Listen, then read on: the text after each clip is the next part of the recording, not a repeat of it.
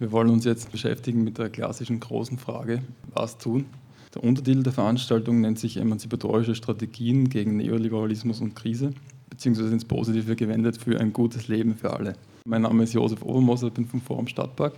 Gleich rechts neben mir sitzt Christina Keindl aus Berlin. Sie ist diplomierte Psychologin, arbeitet bei der Rosa-Luxemburg-Stiftung, derzeit als leitende Redakteurin der Zeitschrift Luxemburg. Ganz rechts von mir Jens Wissel, ganz links von euch. Studierte Politikwissenschaften, Soziologie und Philosophie, arbeitet am äh, Institut für Sozialforschung der Johann Wolfgang Goethe Universität Frankfurt am Main. Und so aktivistisch-politisch äh, aktiv ist er bei Linksnetz, eine, ein Zusammenhang, der vor allem auch bekannt ist für die Entwicklung des Konzepts der Sozialpolitik als Infrastruktur. Dann links von mir, Käthe Knittler ist äh, Ökonomin und aktiv vor allem beim Prekärcafé und involviert in die Organisation der Mayday Parade in Wien, dem Versuch, äh, die Vereinzelten zu verbinden, die Verunsicherten zu stärken und den Aktionsradius der Prekären auszuweiten. Ganz links von mir, Brigitte Grazwald, wer ist heute linker, ist die Frage, äh, Sozialwissenschaftlerin und äh, freischaffende politische Aktivistin, beschäftigt sich vor allem mit alternativen Wirtschafts- und Gesellschaftsformen, wie zum Beispiel solidarischer Ökonomie, Beer Economy und Commons, also Gemeingütern. Sie ist äh, aktiv bei verschiedenen selbstorganisierten Gruppen und Netzwerken, so wie zum Beispiel bei Transition Austria und Betreiberin der Website commons.at. Ja, ich würde sagen, wir gehen gleich in Medias Res und ich richte die erste Frage an die Christina. Mit welchen Herausforderungen sehen wir uns als emanzipatorische Kräfte derzeit im Angesicht der großen multiplen Krise konfrontiert? Und wenn man so interpretiert als neue, starke neoliberale Offensive, was können wir da jetzt eigentlich entgegensetzen? Schauen wir mal. Also ich glaube, die Herausforderung ist ja recht deutlich. Es ist im Großen und Ganzen nicht gelungen, zumindest kann ich das für Deutschland sagen, dieses Fenster, das sich in der Krisendiskussion geöffnet hat, um so 2008, 2009 herum, also sagen eine Delegitimation des Neoliberalismus, zum Teil sogar des Kapitalismus relativ breit diskutiert war, das sozusagen zu nutzen für linke ähm, Alternativen oder emanzipatorische, solidarische äh, Alternativen, die ähm, sagen, dem Neoliberalismus, mindestens dem Neoliberalismus äh, etwas weiter das Wasser abgegraben haben. Also in Deutschland ist sehr deutlich, dass also spätestens nach der Katastrophe das grüne Projekt in gewisser Weise der neue neoliberale Akteur zu werden droht. Und das bedeutet, dass sozusagen zwei Aspekte der Krise, die zusammengehören, nämlich die Klimakrise und die Wirtschaftskrise und, oder insgesamt sozusagen die soziale Frage abgekoppelt werden. Und das, glaube ich, ist ein ganz zentraler Punkt, den man den, der von links sozusagen thematisiert werden muss. Was gibt es für eine Bearbeitung der Krise, in der Soziales und ähm, Klima und die anderen Aspekte der Krise, also Ernährung und so weiter, hatten wir ja schon heute gesprochen, ähm, wie die zusammengebracht werden. In den Krisenprotesten in Deutschland, ähm, wo ich Teil dieser bundesweiten Koordinierung war, unter anderem, ähm, haben wir versucht, sagen, in der Krise so eine dreifache Strategie zu fahren. Wir hatten eigentlich drei verschiedene Reichweiten von Positionierung oder Forderungen.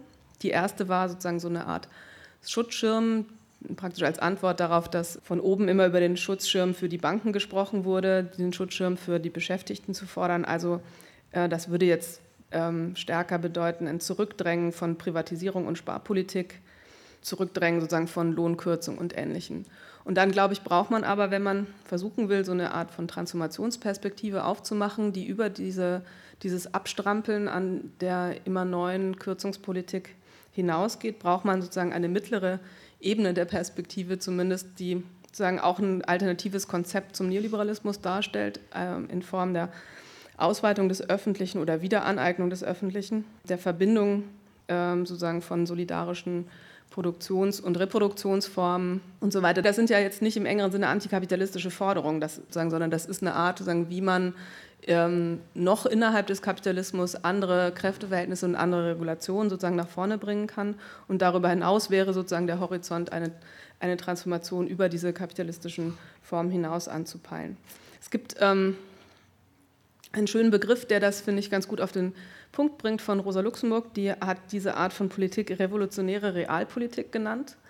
Ähm, um darin sozusagen diese Ansprüche zusammenzubringen, zu sagen, man muss einerseits Realpolitik haben, die an den Interessen ähm, und den Notwendigkeiten der aktuellen politischen Interessen der Leute und den Notwendigkeiten der aktuellen politischen Situation anknüpft und gleichzeitig sagen eine Perspektive ähm, auf eine veränderte Gesellschaft ähm, aufmacht, was glaube ich, das ist nur als Fußnote, auch deshalb notwendig ist, weil zurzeit die Rechten in ganz vielen, also in ihrer radikaleren Fassung oder in ihrer extremeren Fassung, sagen sehr stark mit dem mit einem völkischen Antikapitalismus sozusagen für sich diese Alternative beanspruchen und sagen, wir sind, wir sind sozusagen das antikapitalistische Projekt.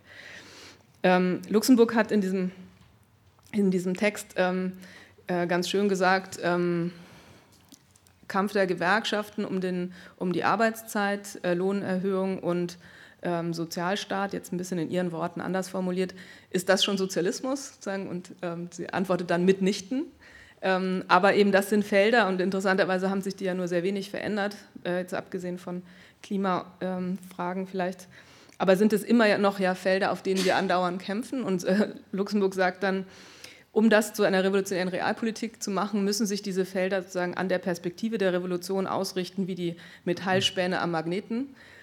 Das, glaube ich, ist ähm, sozusagen drei Jahre vor der dann vielleicht also schon zwar missglückten deutschen Revolution, aber noch mal einfacher ge gewesen, das so zu formulieren. Aber trotzdem ist ja die Frage, was können Projekte sein, die so eine Art Einstiegsprojekte sind, die dann nicht auf dem Weg sozusagen einem sofort wieder enteignet werden. Also wie kann man sozusagen, was kann ein Einstieg sein in stärkere Demokratie im, ähm, in der, äh, im, auf dem Arbeitsplatz? Ähm, oder ein Einstieg in äh, klimagerechtere Produktionsweisen, die dann, wo man sozusagen gleich mitdenken muss, dass man nicht auf dem halben Weg sozusagen dann direkt in den grünen Kapitalismus abgezweigt ist, sondern sozusagen Haltelinien braucht, an denen das ähm, anders aussieht, also in denen das eine andere Perspektive auf eine andere Gesellschaft aufmacht. Wie das genau dann aussieht, weiß ich auch noch nicht so genau. Müssten wir dann nochmal gemeinsam diskutieren. Also du kannst noch keine Antwort geben, wie, was so ein Einstiegsprojekt sein könnte. Na, ich glaube, Einstiegsprojekte könnt, also müssen einerseits ähm, aus der Praxis der Leute kommen. Es gibt zum Beispiel auf dem, auf dem Gebiet der kooperativen Gründung und des Belegschaftseigentums gibt es ganz viele Ansätze, jetzt wiederum nicht in Deutschland, das ist irgendwie, ein, habe ich den Eindruck, ein totes Gelände, alles in allem, aber, ähm, aber zum Beispiel in den USA haben sich sowohl in den Brachen des Fordismus, also in Detroit und in anderen ähm, Bereichen sozusagen ganz viele Kooperativen gegründet, die jetzt nicht nur sozusagen das Café um die Ecke, also wo man so eine Art wo man die Gentrifizierung schon riechen kann so ein bisschen, sondern die tatsächlich den Betrieb übernehmen und versuchen sozusagen in Kooperationen mit äh, öffentlichen Einrichtungen wie ähm, Universitäten und Krankenhäusern sicher ähm, also Verträge zu schließen, die auch die Arbeitsstandards innerhalb der selbstverwalteten Betriebe sichern, weil also wenn man direkt dem, für den Weltmarkt produziert, dann unterliegt man ja den gleichen Zwängen, sodass es sozusagen nur relativ wenig Spielraum gibt unter anderem.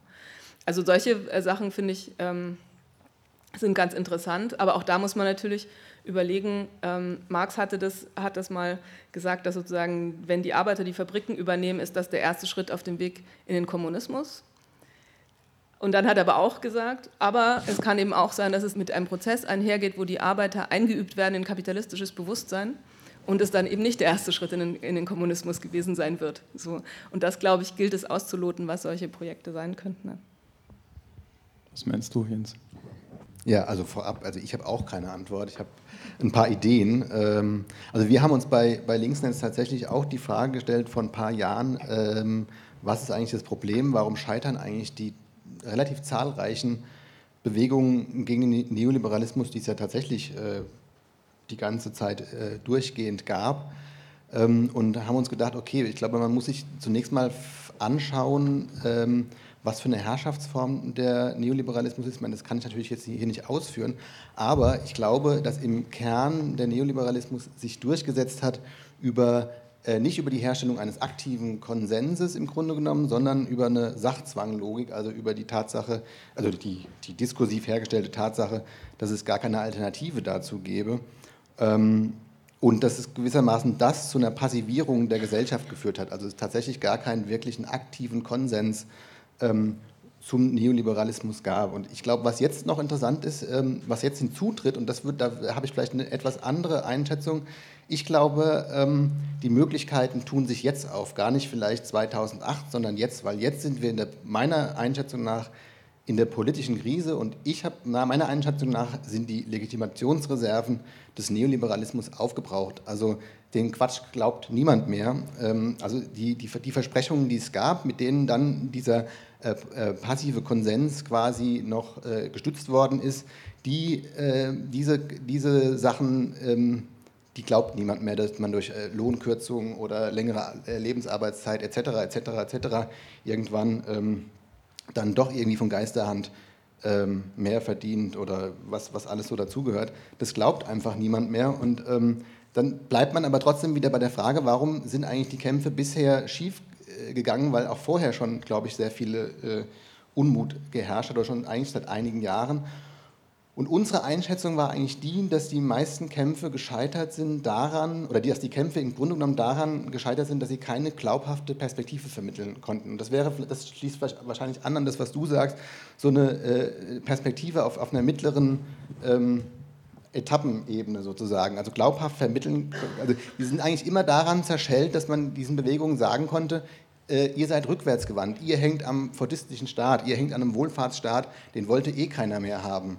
Ähm, der war eh autoritär und äh, bürokratisch und, und was weiß ich nicht alles. Also ihr seid eigentlich von gestern. Das war eigentlich immer der, äh, die Argumentation. Ähm, äh, und, und tatsächlich ist es nicht gelungen, den Unmut äh, sozusagen zu kanalisieren in, äh, in einen Perspektivewechsel. Und ich glaube, das ist ähm, tatsächlich die Herausforderung, vor der wir stehen, äh, einen Perspektivewechsel zu geben und damit auch kämpfen, quasi Kämpfe auf Dauer stellen zu können und eben nicht nur Abwehrkämpfe zu führen, die tatsächlich vielleicht von der Perspektive nur rückwärts gewandt sind, äh, sondern nach, äh, quasi Kämpfe nach vorne zu führen. Und um das vielleicht mal ganz kurz äh, zu veranschaulichen, ähm, glaube ich, oder kann man das vielleicht mal an dem Beispiel der Arbeit ähm, durchspielen. Also ich glaube, solange man Arbeit für alle fordert, ist man tatsächlich in dieser rückwärtsgewandten Position, in der man nie gewinnen werden kann, weil äh, ich glaube, wenn man die äh, gesellschaftliche Situation analysiert, dann wird man feststellen, ähm, dass es Vollbeschäftigung nicht mehr geben wird. Jetzt mal ganz abgesehen von der Frage, ob das überhaupt sinnvoll ist, weil das meiste, was gearbeitet wird, eher, eher kontraproduktiv ist und besser ist, wenn die Leute das nicht tun würden, ähm, wird es diese Vollbeschäftigung nicht mehr geben. Und das muss man, glaube ich, zur Kenntnis nehmen. Ich meine, ich hatte mal ein Plakat, das hat mir sehr gut gefallen. Das hieß, endlich wird die Arbeit knapp. Und ich meine, das bringt es ein bisschen auf den Punkt. Ich meine, dass, dass immer mehr von immer weniger produziert werden kann, ist einfach eine super Sache.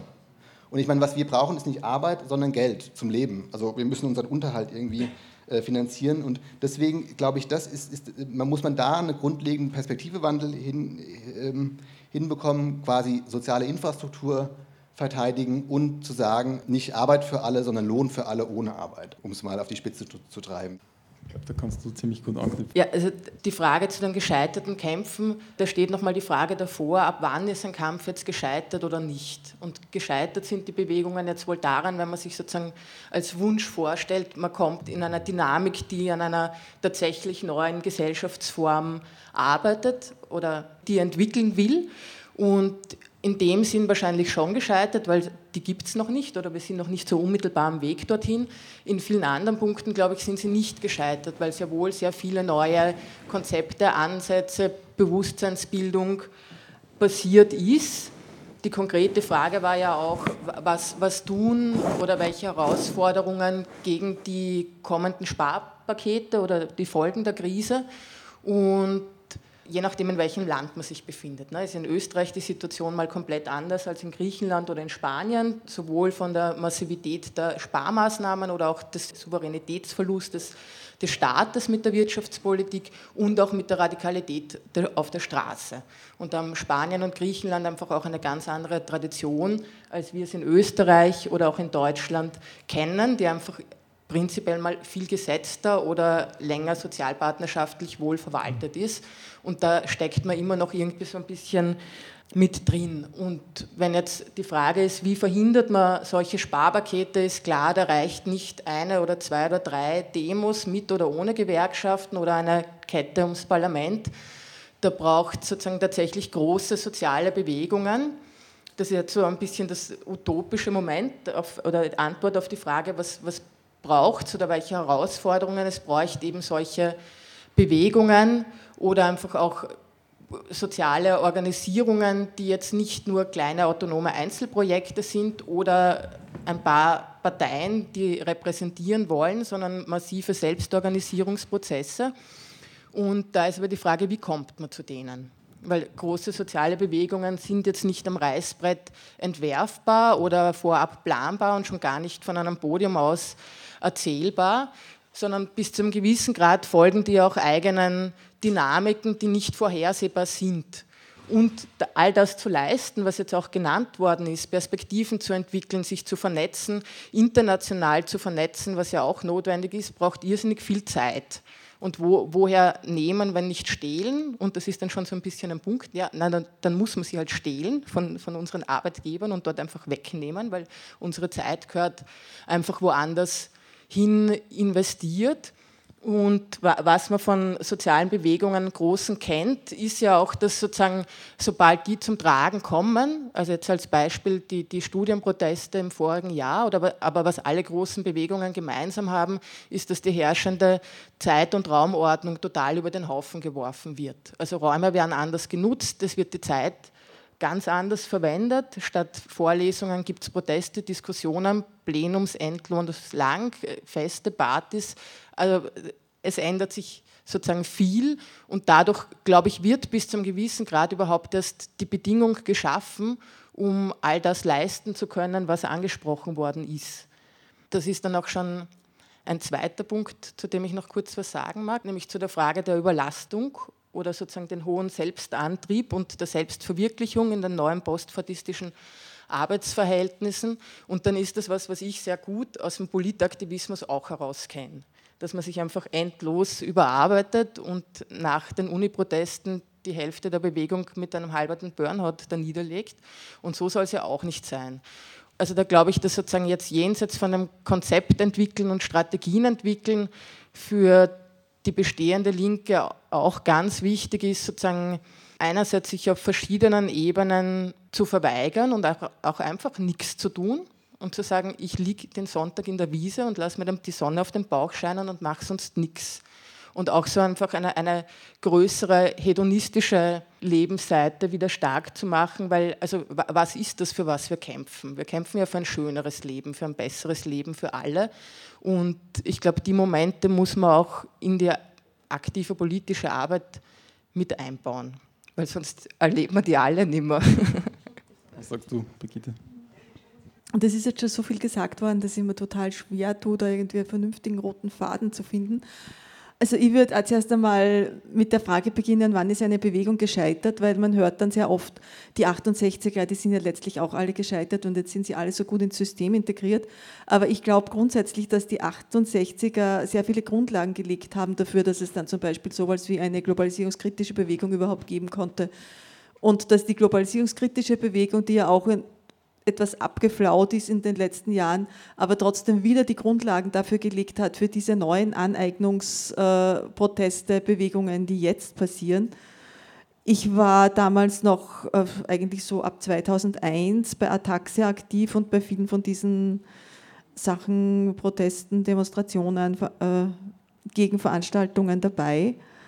Und ich merke, dass ganz viele Leute von denen, die damals äh, politisiert wurden, so um, um die Jahrtausendwende, dass die jetzt in irgendwelchen Projekten drinnen sind, Wohnprojekte, Foodcoops, Hofkooperativen, irgendwelchen selbstorganisierten Dingen, dass da was in Bewegung gesetzt wurde, was jetzt in einer anderen Art und Weise weitergeht. Und ich glaube, dass genau diese Idee dieses nicht nur gegen etwas zu protestieren, sondern selber was zu gestalten, dass das ein ganz ein wichtiger Bestandteil aller der derzeitigen Proteste ist, angefangen von den Uni-Protesten, wie die Käthe da sehr gut gesagt hat, da ist sofort, da hat man sofort selber gestaltet. Und das passiert jetzt auf den, das ist in Afrika passiert, das passiert jetzt in Spanien und sogar in dieser Mini-Austrian Revolution, soweit ich das mitbekommen habe in Wien, da passiert auch sofort ganz viel. Die demonstrieren nicht gegen irgendwas, die fangen sofort an, ihre, ihre Welt selber zu gestalten. Und ich finde das sehr Bei einer dieser Demonstrationen gegen Veranstaltungen, wo ich dabei war, das war, ich in, war in Rostock und da habe ich den John Holloway reden gehört. Und der hat gesagt, wir sollten jetzt schon so leben, wie wenn wir schon die Welt hätten, die wir uns wünschen. Und, und weil wirklich der zweite Schritt neben dem Protestieren und neben dem Aktivismus wirklich auch, glaube ich, der sein muss, parallel schon uns irgendwie die Möglichkeiten zu schaffen, unabhängiger zu werden von dem System, damit wir uns praktisch dann nicht in der doppelten Tretmühle befinden. Einerseits in der, die wir brauchen, um unser Geld zu verdienen und andererseits in der, wo wir glauben, die wir uns selber auferlegen, um die Welt zu verbessern. Ein bisschen über das hinausgehend noch äh, an alle eigentlich von euch die Frage, äh, ob es Beispiele gibt von äh, Kollektiven, die es geschafft haben, quasi so Sachen wie die Ernährung und das Wohnen so weit selber kollektiv zu organisieren, dass sie sich auch den Druck nehmen können, um, um, um das jetzt äh, gegen Bezahlung quasi sich aneignen zu müssen und dann quasi auch das Verhältnis zum politischen Aktivismus und zu, zur Organisierung, äh, ob es quasi erfolgreiche Beispiele gibt, wo man quasi sein eigenes Essen zum Beispiel anbaut und kollektiv wohnt und, und dadurch Zeit und Energieressourcen kriegt. Also ich möchte jetzt nicht die Stimmung versauen, aber wollen wir das wirklich? Also ich kann jetzt einfach sagen, ich will mein Essen nicht selber anbauen. Weil ich will auch keine Schafe züchten.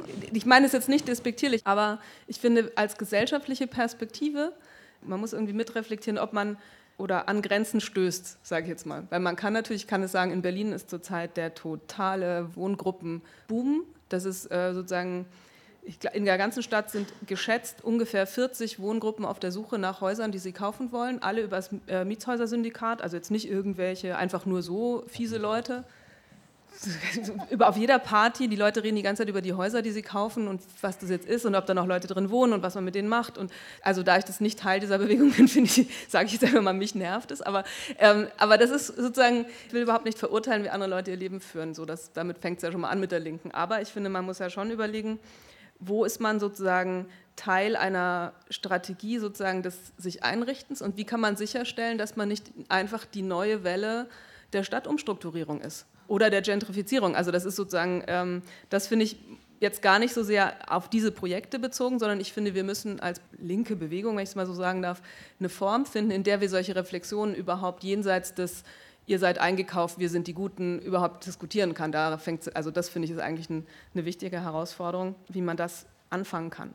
Ich glaube, also Ansätze für Kooperativen, die so ganz okay sind, sozusagen, ich glaube, es, auch da müssen konzeptionelle Fragen nochmal gestellt werden, nämlich wie schaffen wir es zum Beispiel zwischen lokalen Kooperativen und gesellschaftlichen Notwendigkeiten und gesellschaftlichen demokratischen Interessen zu vermitteln.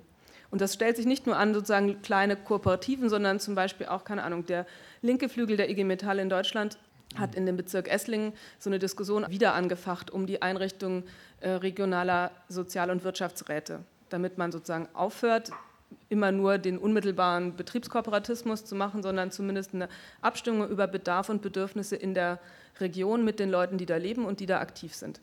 Jetzt ist es um Esslingen herum, glaube ich, gibt es einen großes, große, großen Zusammenhang zwischen den Interessen der Leute, die bei Mercedes arbeiten und die da drumherum leben. Aber dennoch sozusagen ist es ja ein, ein Versuch sozusagen ähm, der Demokratisierung von Wirtschaftsentscheidungen auch über den Betrieb hinweg und über die unmittelbare Belegschaft hinweg. Und trotzdem ist ja die Frage, kann ich sicherstellen, dass eben nicht die Region Esslingen und kurz drumherum sozusagen in ihrem äh, sozialen ähm, regionalen Sozial- und Wirtschaftsrat sozusagen die Abkopplung des Rechts vom Rest des Wirtschaftsraums irgendwie beschließt oder und so weiter. Also man braucht ja Formen der Interessens, ähm, des Interessensabgleichs und da finde ich, sind wir schlecht aufgestellt in der linken Diskussion. Ja, also ich würde da jetzt zustimmen, dass wir nicht alle unser Essen selber anbauen müssen, weil auch ein solidarisches Leben, ein gutes Leben, wie immer wir das nennen, ja Arbeitsteilung beinhalten kann. Aber trotzdem finde ich einfach, dass solche, dass die Erfahrung, die zum Teil eben auch aus den vergangenen Protesten kommt und gezeigt hat, wir können irgendwie uns auch selber organisieren, wir können Dinge selber machen. Und ich halte es für eine ganz wichtige Herausforderung, eben diese lokalen Projekte auf eine politische, mit der politischen Ebene zu vernetzen dass man einerseits natürlich sagen kann, gut, wir können hier auch nicht nur Essen selber anbauen, sondern auch diese Spaltung, die auf der gesellschaftlichen Ebene gerade passiert, ein bisschen aufheben dadurch. Für mich gehört zum Beispiel zu dieser Umverteilung auch dazu, dass es dieses Forum hier noch gibt, dass wir auch hier bezahlt bekommen, dass wir politische Veranstaltungen organisieren. Das ist für mich ein ganz wichtiger Teil auch schon dieser, sage ich jetzt mal, internen Umverteilung insofern, dass wir auch davon abhängig sind, dass es noch Leute gibt, die noch genug Geld haben und sowas auch bezahlen. Auch solche Dinge gehören für mich durchaus zu dieser Reproduktion, die wir uns irgendwie auch schon so ein bisschen selber organisieren können. Und dann ist halt wirklich noch die Frage, wie schaffen wir es, dass diese ganzen kleine Projekte, die entstehen, eben nicht dann die ländliche Idylle werden, wo die Leute sich das dann alles selber richten, sondern wie können wir die wir das wirklich auf eine gesamtgesellschaftliche politische Ebene bringen. Und ich glaube, es muss immer diese Wechselwirkung geben, immer zwischen dem politischen Aktivismus in Verbindung mit einem Grundeinkommen, in Verbindung mit äh, selbstverwalteten Betrieben, in Verbindungen mit Gemeingütern jetzt das wohl Land sein kann, Häuser sein können, Höfe sein können, aber durchaus auch freie Radios oder was immer und dass wir alle diese Dinge zusammen brauchen, damit wir was verändern können. Ähm, ein konkretes Beispiel bei den Uni-Protesten sind dann einfach so Volksküchen im Audimax entstanden, wo kollektiv für die Bewegung gekocht worden ist und die haben eine sehr wichtige Funktion gehabt. Einerseits, weil sie einfach tatsächlich alle individuell entlastet haben mit der täglichen Essensversorgung. Dann waren sie Kommunikationszentrum, dort ist viel diskutiert und Informationsweitergabe unter den beteiligten Kochenden, die auch rotiert haben, passiert. Insgesamt ist auch über diese, das ganze sozusagen Kochen und Reproduktion auch Thema in der Bewegung geworden im Sinn von auch Gurkenschälen ist politisch und nicht nur das Reden halten vorn. Im, Im, Prinzip geht es da dann um die Frage, auch um sozusagen, was heißt Vergesellschaftung der Haus- und Reproduktionsarbeit und wie kann das gewährleistet werden. Und ich, ich bin auch für Arbeitsteilung, aber ich bin nicht für jede Art der Arbeitsteilung. Und die Arbeitsteilung, wie wir sie so jetzt in Österreich und Mitteleuropa und im Großteil der Welt haben, ist so, dass die Frauen den Großteil der unbezahlten Arbeit machen, die Männer den Großteil der bezahlten Arbeit. Das heißt, Frauen haben nicht deshalb weniger Geld, weil sie weniger arbeiten, real arbeiten sie mehr, sondern weil sie einfach mehr unbezahlt arbeiten. Und umgekehrt haben Männer nicht mehr Geld, weil sie mehr arbeiten, sondern nur, weil sie mehr bezahlt arbeiten. Und wie soll die Arbeit die wir brauchen, um zu leben, und da gehört eben die ganze unbezahlte Reproduktionsarbeit dazu, neu organisiert werden. Und wie kann das passieren? Und, und, und was heißt Vergesellschaftung?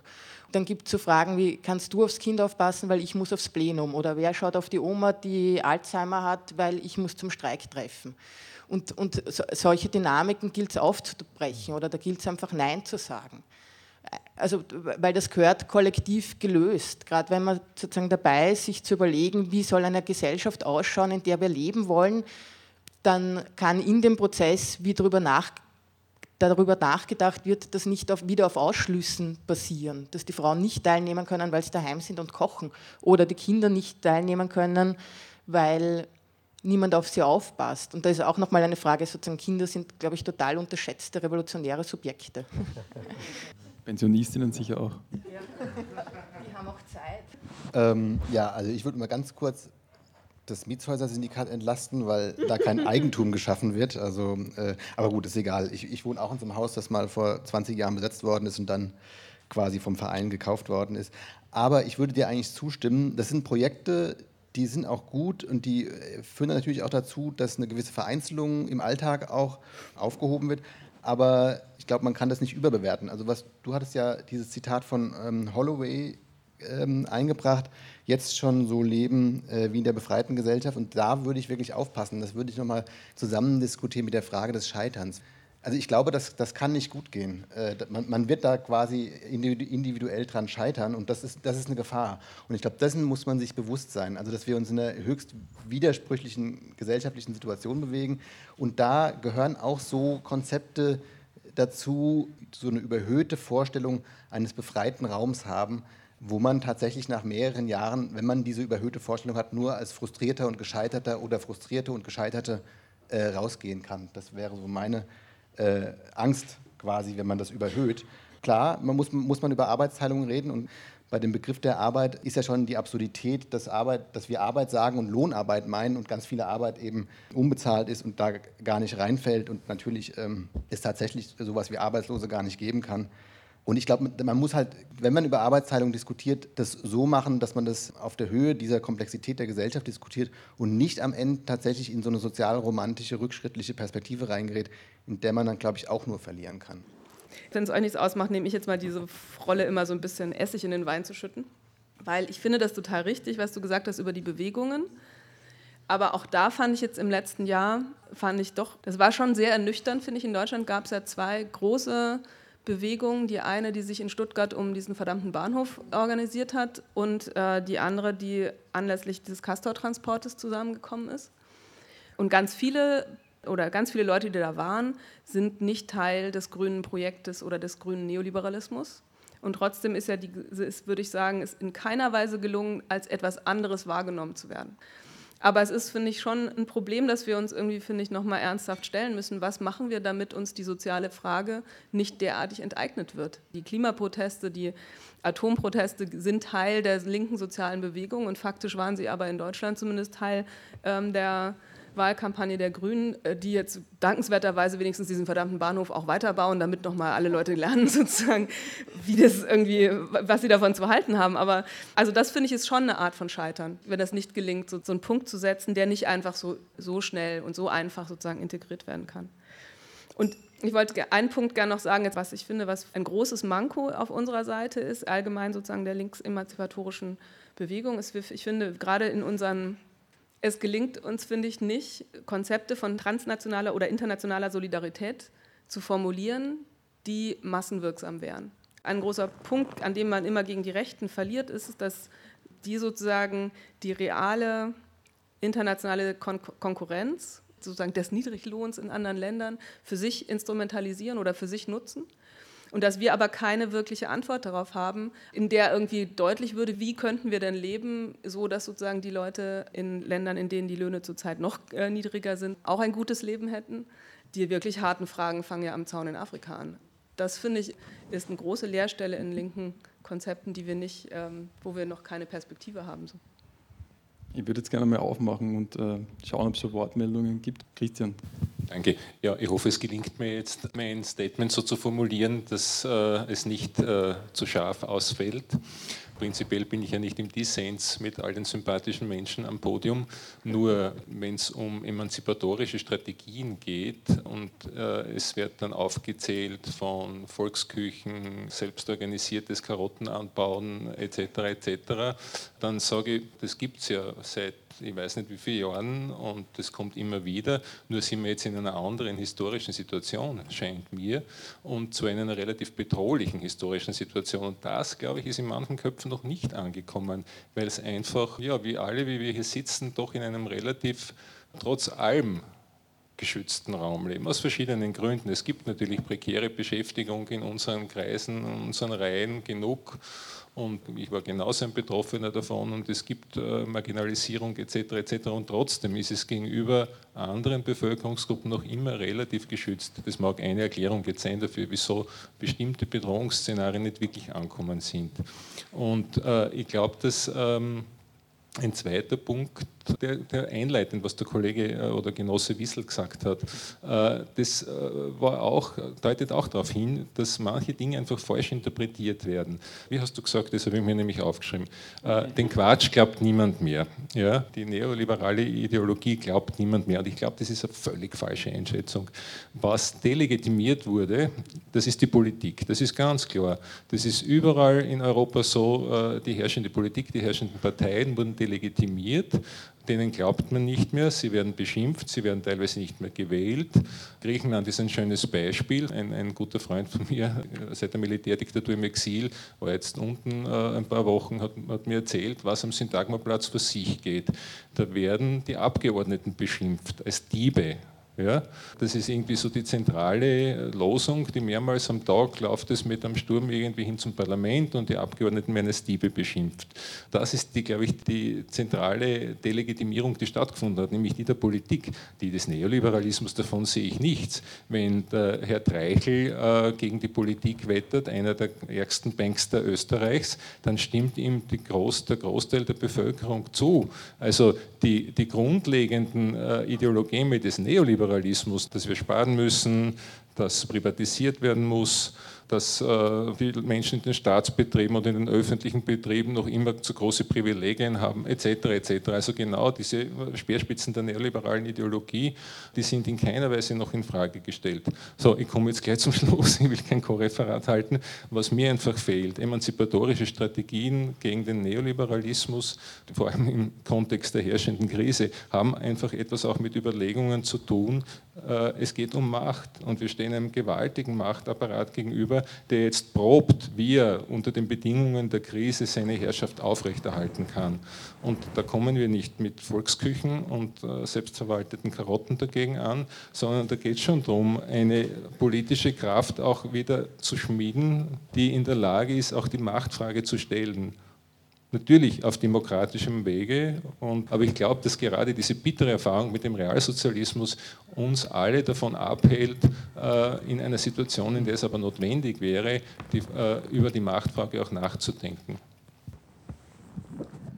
Äh, ja, das finde ich schön, dass äh, quasi die Sprache auf die historische Situation kommt. Ähm, das ist höchste Zeit.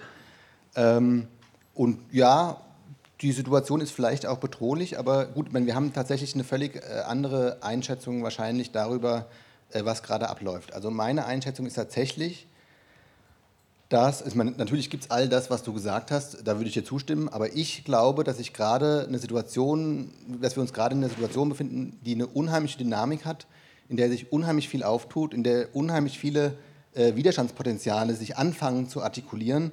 Und ich glaube auch, dass wir in einer Situation sind, ähm, in der wir jetzt nach 20 Jahren, in der alle Ideologen waren, außer die Neoliberalen, äh, sich genau diese Situation ins Gegenteil verkehrt. Äh, dass die Neoliberalen plötzlich als die ewig Gestrigen dastehen, als die, die äh, quasi nicht verstehen, was die Zeichen der Zeit sind. Und dass die Abgeordneten und die Politik ähm, äh, äh, delegitimiert ist, äh, oder dass sie angegriffen werden, ist auch nicht so dumm. Denn äh, ich meine, der Neoliberalismus ist politisch durchgesetzt worden. Das war auch eine politische Bewegung. Und dafür haben, da, da, da hat, hat, natürlich auch, da ist es zum Teil, denke ich mal, genau die richtige ähm, Adresse, diese Leute anzugreifen, zumindest sich dagegen zu artikulieren oder wie auch immer. Und ich meine, Griechenland ist doch ein, ein gutes Beispiel. Also genauso wie Spanien. Um das mal kurz zu sagen, ich war vor kurzem in Spanien, also äh, im April und habe dort mit Leuten geredet, unter anderem mit Aktivisten und Linken und habe gefragt, was ist denn von Spanien zu erwarten? Wie war denn der Generalstreikversuch? Äh, was passiert? Und die Leute haben mir gesagt, kannst du vergessen von Spanien, wirst du gar nichts erwarten können. Das Land ist am Boden, die Leute sind gedemütigt, die Leute äh, wissen nicht weiter und versuchen individuell mit dieser Situation umzugehen. Kannst kannst du völlig vergessen, das Land. Dann war ich wieder zu Hause, habe El País aufgeschlagen, habe gedacht, scheiße. also jetzt ist der, der Plaza del Sol voll. In allen, in, in, allen Städten kampieren sie auf dem zentralen Platz. Auch die Formsprache, die da gewählt worden ist, nämlich quasi die von Afrika übergesprungen ist auf Europa, dem liegt ja eine gewisse Interpretation zugrunde, die vielleicht etwas optimistisch ist, aber auch die Aufstände in Afrika können, glaube ich, als Aufstände gegen zentrale Paradigmen des Neoliberalismus begriffen werden. Und ähm, also Distanzlosigkeit von äh, Politik und Ökonomie, Korruption, unglaubliche Anhäufung äh, sozialer Ungleichheit, also Anhäufung von Reichtümern bei ganz wenigen und äh, der Rest geht, geht, sozusagen leer aus. Das waren ja Teile ähm, der, dessen, was sich auch, auch da artikuliert hat. Und deswegen glaube ich, dass sich unheimlich viel auftut. Und mein Eindruck ist der, dass der Neoliberalismus tatsächlich, und das ist vielleicht das Missverständnis, ich weiß nicht, tatsächlich noch sehr mächtig ist und auch tatsächlich wir in der, in der Europäischen Union eine verstärkte neoliberale, disziplinierende Politik zu beobachten haben, also Griechenland als neoliberales Protektorat sozusagen im, im Moment des Niedergangs des Neoliberalismus, also wäre natürlich so meine gewagte, zugegebenermaßen gewagte These.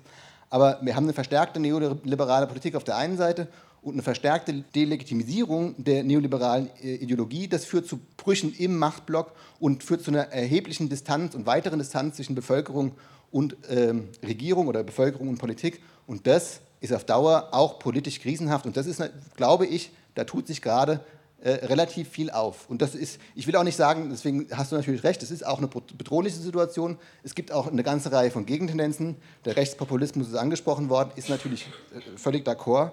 Aber äh, ich glaube, man, wir hatten ja die Eingangsfrage, die Herausforderung ist natürlich jetzt ähm, zu versuchen, das, was da alles an wirklich sehr spannenden Bewegungen sich auftut, die eben tatsächlich auch äh, eine gewisse Kraft entwickeln, irgendwie zu bündeln und dem vielleicht eine, eine gemeinsame Perspektive zu geben. Siehst du das auch so optimistisch? Oder Käthe? Ähm, ja, also ich glaube, ich teile da einiges von dem, was du gesagt hast. Ich glaube auch, dass die Fragen mit der Bedrohung ähm, sozusagen, das ist mir ein bisschen, ich finde, das ist ja das Dilemma sozusagen einerseits zu sagen, ja, man muss schauen, dass man selber sozusagen auch seine politische Aktivität bis noch irgendwie vielleicht 20 Jahre durchhält. Und auf der anderen Seite haben wir keine Zeit. Sozusagen der Horizont, wann, das, wann die Klimakatastrophe kommt und ähm, wo sozusagen die Grenzen dessen sind, ähm, äh, wie, wie sozusagen unsere Produktionsweise noch einigermaßen irgendwie durchhaltbar ist. Das, der Zeithorizont ist ja sozusagen relativ klar auf allerhöchstens 20 Jahre benannt worden. Und das finde ich sehr wohl sozusagen eine, eine sehr bedrohlicher Rahmen, weil er natürlich die ganzen anderen sozialen Probleme und die Ungleichheits- und Kriegsprobleme, die wie ein Schwanz dahinterhergezogen werden, total beschleunigt. Die Frage mit der Gegenmacht ist halt nur so ein bisschen, also das Teil würde ich auch teilen, aber jetzt müssen wir überlegen, wo es herkommt. Und das finde ich, also daher so ein bisschen meine leicht resignierte Stimmung heute Abend, weil also ein Versuch in den Krisenprotesten war ja genau solche Bündnisse zu schmieden, wo man sozusagen sagt, also es gibt einen Interessenszusammenhang zwischen Gewerkschaften, ähm, zwischen Klimaprotesten und so weiter, die lassen sich formulieren. Und dann gab es halt eine ganz starke Option der zentralen ähm, Akteure, in dem Fall der Metallgewerkschaften, sich auf den staatlichen Kooperatismus und das Verlängern dieses äh, völlig überlebten Transportmodells und Produktionsmodells sozusagen zu beziehen. Und dann haben sie noch einen Linksausleger in der Vorstandsriege, der die ganze Zeit über die Mosaiklinke spricht, aber die sozusagen die reale Politik der, der Gewerkschaft ist, dass sie sich äh, diese ganze Reden von, man muss Kulturen schaffen, wo unterschiedliche Strömungen der, von Gewerkschaften, sozialen Bewegungen, kultureller Linke und so weiter zusammenkommen, einfach ähm, völlig am Ende sind. Äh, Schmidtender von der IG Metall hat auf dem Krisen Krisenprotestkonferenz zum Thema Bündnisse gesagt, ja, die IG Metall macht eine Kundgebung in Frankfurt, ähm, die Karten sind frei verkäuflich, da sollten die sozialen Bewegungen sich auch welche kaufen. Also das hat er nicht als Witz gemeint, sondern ja. Wahrscheinlich hätte er es auch nicht wiederholt, aber ich fand zwar in der, in der Konstellation, in der Situation sozusagen, ist das, glaube ich, symptomatisch gewesen. Und da finde ich, muss man jetzt überlegen, was macht man denn? Ich fand es zum Beispiel interessant, ich weiß nicht, wie weit das sich rumgesprochen hat, äh, diese Proteste, die in den USA, in Wisconsin waren, wo ja diese Besetzung des ähm, Landesparlaments es tatsächlich geschafft hat, eine Zusammenarbeit von Gewerkschaften, ähm, Leuten, die im öffentlichen Dienst arbeiten, die vom öffentlichen Dienst betroffen sind, sozusagen zusammenzubringen, aufgrund der Absurdität, dass man heute Steuereinsparungen für die Reichsten beschließt und am nächsten Tag sagen, das ist genau die Summe, die jetzt im öffentlichen Haushalt eingespart werden muss. Also es gibt ja schon auch politische Dimensionen daran.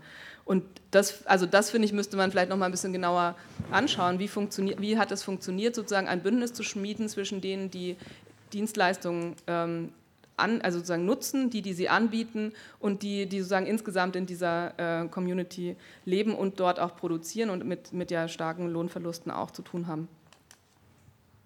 Ja, ich wollte auch noch was dazu sagen. Also einerseits das Beispiel mit der Volksküche oder mit dem Karottenanbauen war ja nicht eine Antwort auf die Frage, was insgesamt Strategien gegen die Folgen der Krise sind, sondern wie man sich selber Rahmenbedingungen schaffen kann, um politisch aktiv zu sein oder um Veränderungen heranzubringen. Da ein anderer Punkt von dir, es, es kommt ja so vor, als wäre noch nicht bemerkt worden, wie arg oder wie tiefgehend die Folgen der Krise sind, wie, wie homogen ist, ist das Publikum und es, es, lässt sich nicht über Prekarisierung und Prekarisierungstendenzen reden, ohne auch über Antirassismus zu reden. Und da kann man als Linke noch viel lernen. In Österreich hat es dieses Jahr oder in Wien zum ersten Mal den ersten transnationalen Migrantinnenstreik gegeben, also eine Bewegung, die jetzt in, aus den USA kommt, 2006, voriges und vorvoriges Jahr auch in einigen europäischen Ländern gegeben hat und auch teilweise verknüpft mit Medien zusammengearbeitet hat, also sehr sehr produktive Sachen. Das andere, was mich dann trotzdem so ein bisschen ärgert, ist, wenn man dann hinbasht auf das Karottenschälen oder die Volksküchen. Und wenn es darum geht, was sind die Folgen der Krise, beziehen sich die Folgen der Krise meistens auf die Analyse des Arbeitsmarkts und des Produktionsbereichs. Und wenn aber die Einkommen in dem Haushalt sinken, dass das heißt, dass dann mehr Reproduktionsarbeit selber geleistet werden muss, weil man nicht mehr essen gehen kann, weil man sich das Quant vielleicht nicht mehr neu macht, sondern repariert. Das ist Arbeit, die mehr entsteht und die dann hauptsächlich von Frauen gemacht wird und das sind auch Folgen der Krise. Eine andere Folge ist, dass sozusagen in den Haushalten die arbeitslos gewordenen Männer oder auch Frauen weiter aufgenommen und versorgt werden. Und auch dadurch entsteht wieder mehr Versorgungsarbeit. Also sozusagen dieses, man kann nicht über Krisenfolgen reden und dann nur über Geld oder den bezahlten Teil der Ökonomie reden. Da nimmt man sich auch total viel Chancen. Ja, ich habe vielleicht zwei Punkte. Der eine schließt eigentlich eher an den Vorredner an. Das ist so ein bisschen ein Wunsch an die Runde, dass wir vielleicht darüber noch ein bisschen mehr reden. Wie können wir diese Dinge vernetzen, beziehungsweise vernetzt sind sie ja teilweise schon. Wie können wir diese Vernetzung auch organisieren in einer vernünftigen Art und Weise? Welche Experimente gibt es dazu? Ja, und es gibt sicher unheimlich viele Erfahrungen ähm, dazu, wie man sowas macht oder nicht macht, was da funktioniert und nicht funktioniert. Und da würde mich ganz gern also interessieren, ähm, dass wir vielleicht darüber noch ein bisschen weiterreden. Das zum einen und das zweite ist eine Frage, die ich an die Christina Keindl nochmal richten wollte. Das ist ein, ein zentrales Element neoliberaler Herrschaftstechnologie in meiner Ansicht nach, dass wir auf eine bestimmte Art und Weise subjektiviert sind, dass wir auf eine bestimmte Art und Weise uns verstehen, in der Welt zu sein, ähm, unternehmerische ähm, Subjekte zu sein, ähm, und so weiter. Wir kennen das ja aus vielen Diskursen und das ist auch so sozusagen ein, eine Linie an Widerstand, die wir verfolgen sollen und echt nicht, also nicht klein zu reden ist, glaube ich. Ich könnte zur Abwechslung mal was Positives erzählen. Du jetzt angefangen hast mit dem, was gibt es für verschiedene Initiativen. Eine Initiative ähm, erzählen, die ich auf dem, über das Sozialforum in den USA äh, mitbekommen habe, was ich eine ganz interessante Art fand. Das war, äh, hat sich äh, abgespielt im Zusammenhang von Right to the City, also Recht auf Stadt, ähm, und daran anknüpfende etwas radikalere Formen, die nennen sich dann Take Back the Land, also die äh, besetzen sozusagen zwangsgeräumte Häuser in den USA und bringen die Leute sozusagen zurück, schließen den Strom wieder an und, ähm, und versuchen dann so zu verhandeln, dass keine Räumung stattfindet.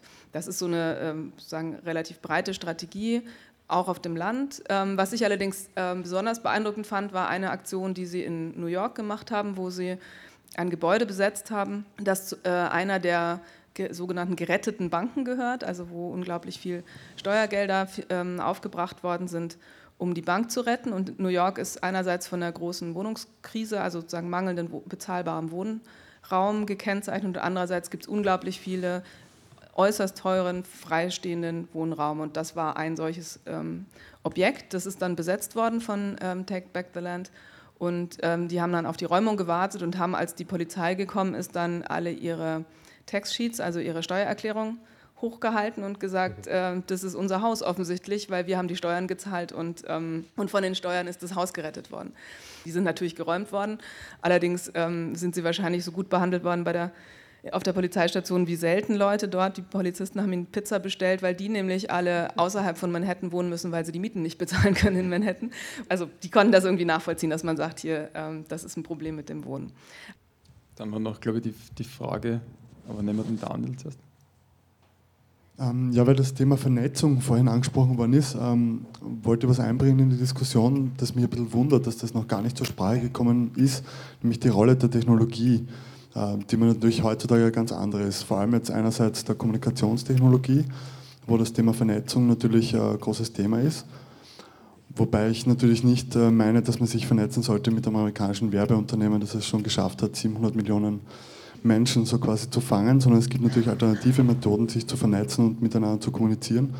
Da finde ich auch die Verbindung von Aktivisten und Aktivistinnen zu der, sagen wir mal, Nerd-Szene, zu, zu der Szene der, der Aktivistinnen sehr, sehr spannend.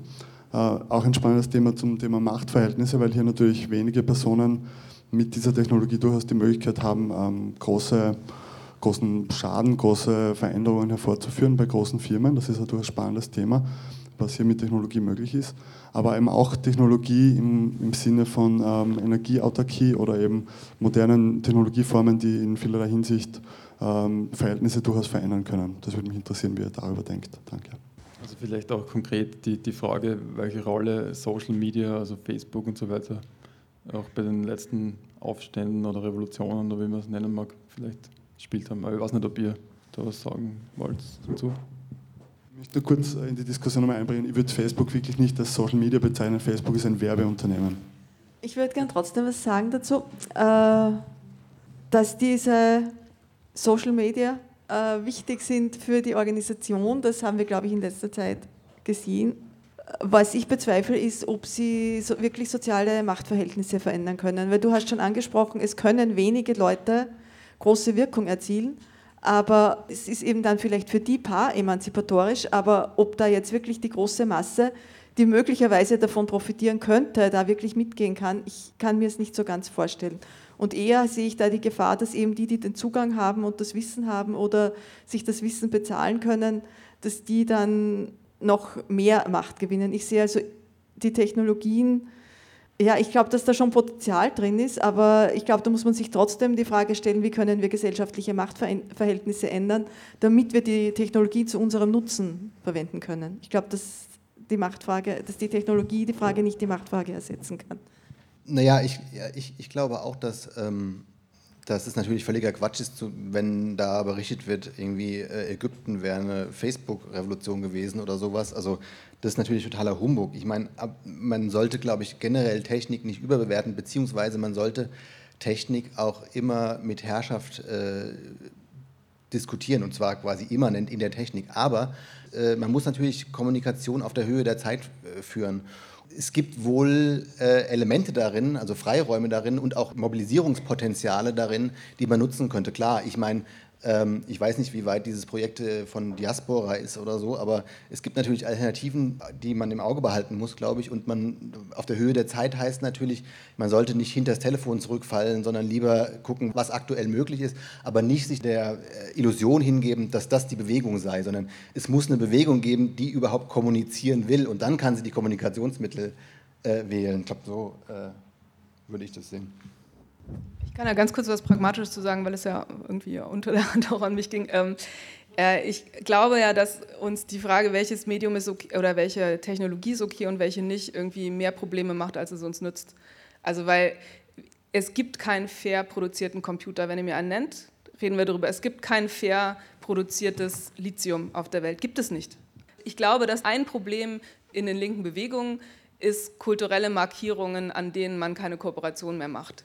Und das, glaube ich, ist eigentlich wichtiger als die Frage, das, das hat zum Teil, finde ich, begrenzte Rationalität. Komischerweise gilt Twitter als okay, Facebook nicht. Selbst ohne die Social Media gab es offensichtlich in äh, verschiedenen Staaten Geheimdienstattacken, die Massen-SMS verschickt haben, ohne dass die Leute irgendwo waren, einfach nur auf ihr Telefon. Es ist, sind immer potenziell Probleme drin. Äh, in Detroit bei dem Sozialforum in den USA die haben sehr viel Hardcover wieder gemacht, weil sie gesagt haben, es gibt so viele Leute, denen der Strom abgestellt worden ist, äh, dass überhaupt die Kommunikation über, äh, über Computer einfach ein Ausschlusskriterium ist. Aber ich, wollte noch, also zu der Frage, die du ganz, also irgendwann dazwischen aufgeworfen hast, mit was könnte so eine international verbindende, solidarisierende Forderung sein? Und also ich finde schon, dass sozusagen das bedingungslose Grundeinkommen zumindest so eine mögliche Variante ist. Die wird nicht nur in Europa diskutiert, sondern auch in Brasilien, anderen lateinamerikanischen Ländern, Namibia und davon abgesehen, dass das bedingungslose Grundeinkommen für mich auch sozusagen für viele andere Fragen, die heute aufgekommen sind, so eine mögliche Antwort wäre, nämlich auf die Frage, wie kommen zu der Zeit, um sich politisch organisieren zu können, wie dazu kommen, dass sich sozusagen mehrere Leute politisch oder auch sonst wie engagieren und leben können. Wenn es für alle ist, dann ist es nicht nur für die mit österreichischem Pass, mit Aufenthalts- und Arbeitsgenehmigung, sondern einfach für alle, die da sind. Viel mehr sage ich jetzt auch nicht mehr dazu, weil das auch wieder eine, eine recht große Diskussion ist. Jens. Also ja, ich würde auch noch mal äh, vielleicht ganz kurz ähm, naja, zu, dieser, zu diesem Perspektivewechsel was sagen wollen oder zu diesem äh, bedingungslosen Grundeinkommen, das finde ich auch richtig. Aber ich glaube tatsächlich, dass man das einbetten muss in Infrastrukturkonzept, ähm, wo äh, steuerfinanzierte Infrastruktur, die frei ist, ähm, also zum einen verteidigt wird, beziehungsweise zurückerkämpft wird. Also im Wohnen, in der Bildung, im Gesundheitswesen, ähm, im öffentlichen Verkehr etc. etc., wo man einfach äh, äh kämpfen muss, äh, sagen muss, Bildung, ja, man, diese Kämpfe gibt es ja schon, aber dass man diese Kämpfe, diese unterschiedlichen Kämpfe in diesen unterschiedlichen Bereiche dann in ein neues Konzept einbindet, das meinte ich Anfang mit dem nicht zurückschauen auf den fordistischen Staat und da was verherrlichen, was eigentlich nie wirklich so war, wie man es aus der heutigen Perspektive vielleicht glaubt. Aber letztlich war auch das eine autoritäre Form des Wohlfahrtsstaates. Aber hier müsste man, glaube ich, die, die, die Perspektive wandeln und ja, sowas wie bedingungsloses Grundeinkommen, in, freie Infrastruktur versuchen, sich zu erkämpfen.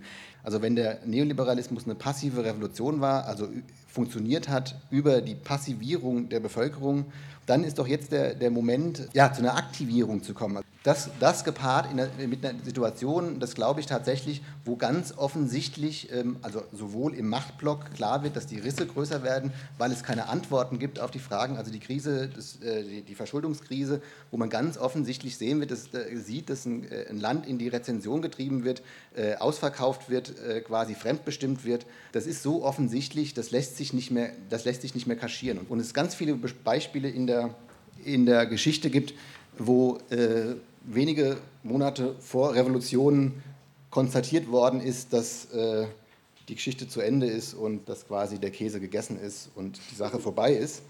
Die Spontanität ist eben auch für Sozialwissenschaftler oder für Aktivistinnen etc. nicht vorhersehbar. Da finde ich, haben wir gerade Beispiele für, dass äh, es, naja, wie soll man sagen, Aufstände gibt, die, von denen niemand geträumt hat, dass sie tatsächlich stattfinden.